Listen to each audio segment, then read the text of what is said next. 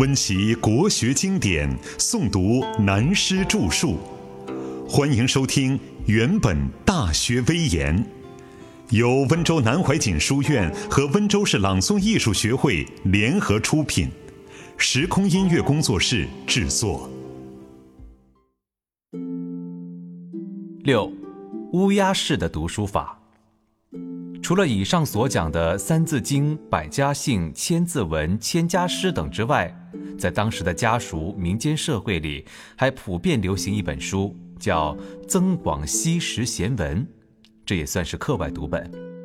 这本书收集了古人的名言好句，有关人生处事的格言，有消极的，也有积极的，反正男女老幼容易读懂。也容易上口背诵，几乎是大家共同首肯，好像是人性的共鸣一样。例如“路遥知马力，嗜酒见人心；画虎画皮难画骨，知人知面不知心。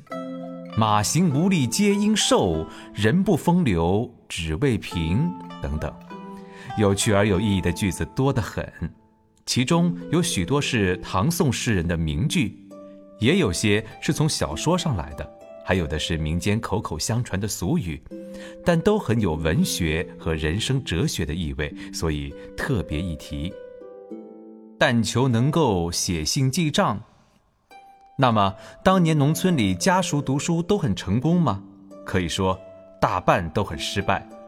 有许多人把孩子送来读书，特别声明，只要他认识几个字儿，将来能够记账就好了。农家人手不够，需要帮手，并不希望读书做官儿。如果能够写信，那就算是乡下才人了。事实如此，我所见到当年的乡下人，家里有人外出，要写一封信寄出，或在外面的人寄信回来，都要拿到街上或别人那里，请教那些读过书而考不上功名，专门摆张桌子为别人写信记账谋生的先生来讲解。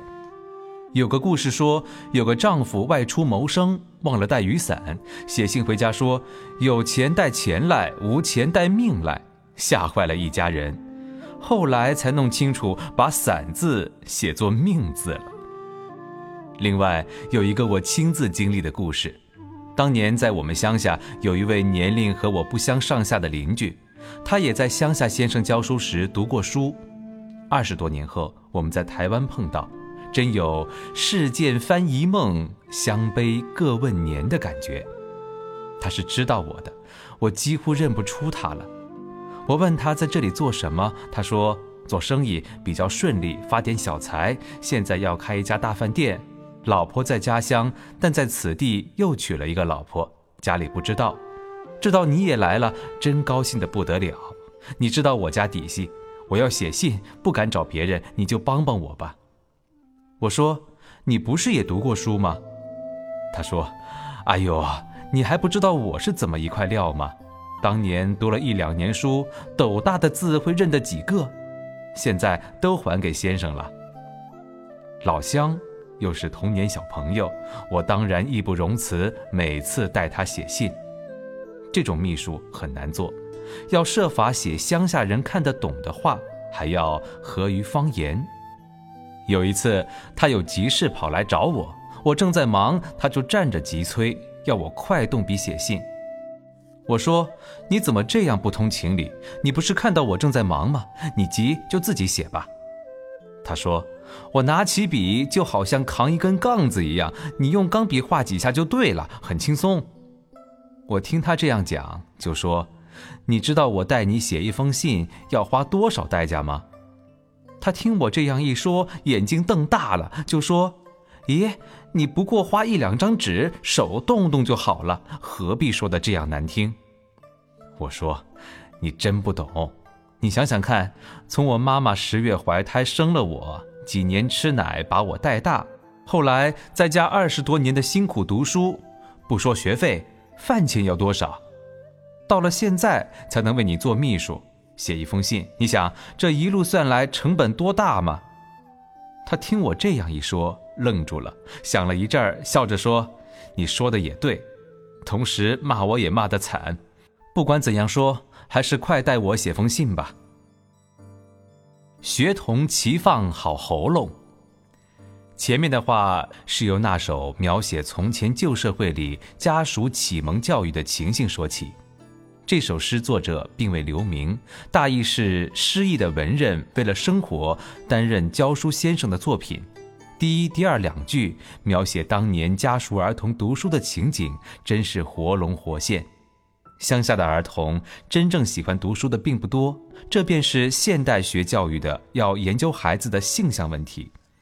儿童们最高兴的是盼到黄昏傍晚的时候要放学回家了，先生坐在上面教学生们好好读几遍书，就可放学。于是每个学生精神来了，各自拿出自己的课本，照先生今天所教的放声大叫的朗诵起来。那不是为自己读，是为了读给先生听。低年级读《百家姓》或《三字经》，高年级读《千字文》或《千家诗》等。摇头摆尾，彼此瞪瞪眼，偷偷的你拍我一把，我打你一下，一边笑一边叫着念书，真像一群乌鸦造晚风，诸声齐放好喉咙。有读《百家姓》的赵钱孙李周吴郑，有读《千字文》的天地玄黄宇宙洪，三字经完翻渐略，千家诗毕念神童。都是实际的情形。最后两句，其中有个聪明者，一日三行读大中，这是说学生中真有一个比较聪明一点的，将来准备读书上进考功名的，先生就每天照书本多教他几行，大学或者中庸。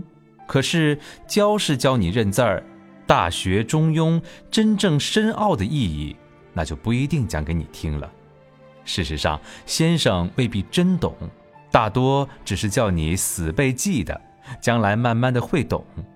以我来说，一二十年后，对于当时先生教我背书，将来慢慢会懂的说法，反省过来，还真觉得他有先见之明，反而很敬佩他的搪塞教育法，真够隽永有味的幽默感。